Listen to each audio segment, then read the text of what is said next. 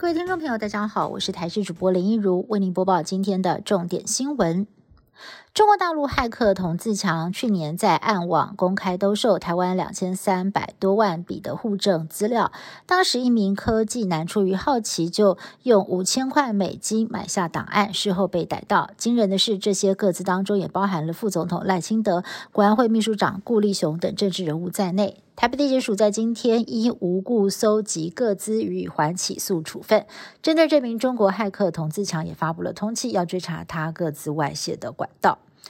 中研院在日前推出类似 Chat GPT 的繁体中文语言模型，结果网友实测发现，如果在问答系统当中提出国籍为何，得到的答案是中国；而输入国家领导人是谁，答案是习近平，满满的都是中国资讯。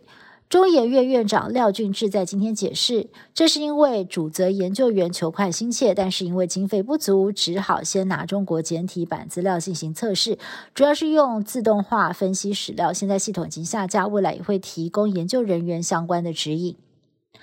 云林土库水牛安养中心贩售自然农法茴香米，为了驱赶麻雀，负责人在稻田的周边放了十五台念佛机，还把声音开到最大，观察了一天。神奇的是，驱鸟效果意外不错。另外，在高雄陵园的一间庙宇，有富人宝贝想要请神明指示买房子的事，没想到竟然在柜垫上出现了立脚，而且超过八十个小时都没有倒。神奇的景象也让庙方跟信众啧啧称奇。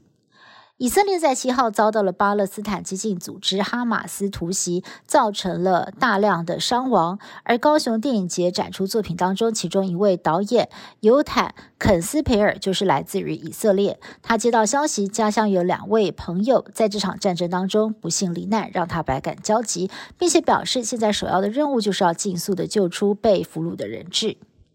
以巴战争进入第六天，哈马斯干部最近接受媒体访问时透露，为了要突袭以色列，哈马斯精心策划，两年来假装弱势，其实是在秘密练兵，闪电奇袭掳走了一百五十名人质，很可能藏在加萨的地道当中，作为谈判筹码跟人肉盾牌，目的就是要逼迫美国跟以色列上谈判桌，不敢轻举妄动。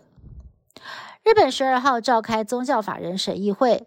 文部科学省大臣圣山正人说，他们正积极的搜集相关资讯，审慎评估之后，正式决定向法院申请强制解散统一教的命令，最快十三号会再向东京地方法院提出申请，法院则是在聆听双方意见之后，会做出最终的判决。历经了三十五次共估之后，美国的威力球头彩十一号终于开出，奖金高达十七点三亿美元，相当于五百五十五亿多台币，是威力球史上第二高的奖金。幸运得主在加州购买，而去年底威力球史上最大头奖得主同样在加州开出。日本入秋之后，天气寒冷，但是到了中午，气温开始快速飙升，一天之内温差可以达到十度。很多的人早上穿外套、戴围巾出门，但是到了中午又得通通脱掉。日夜温差极大，专家建议民众做好保暖、适度运动，确保充足睡眠，才不会疾病上升。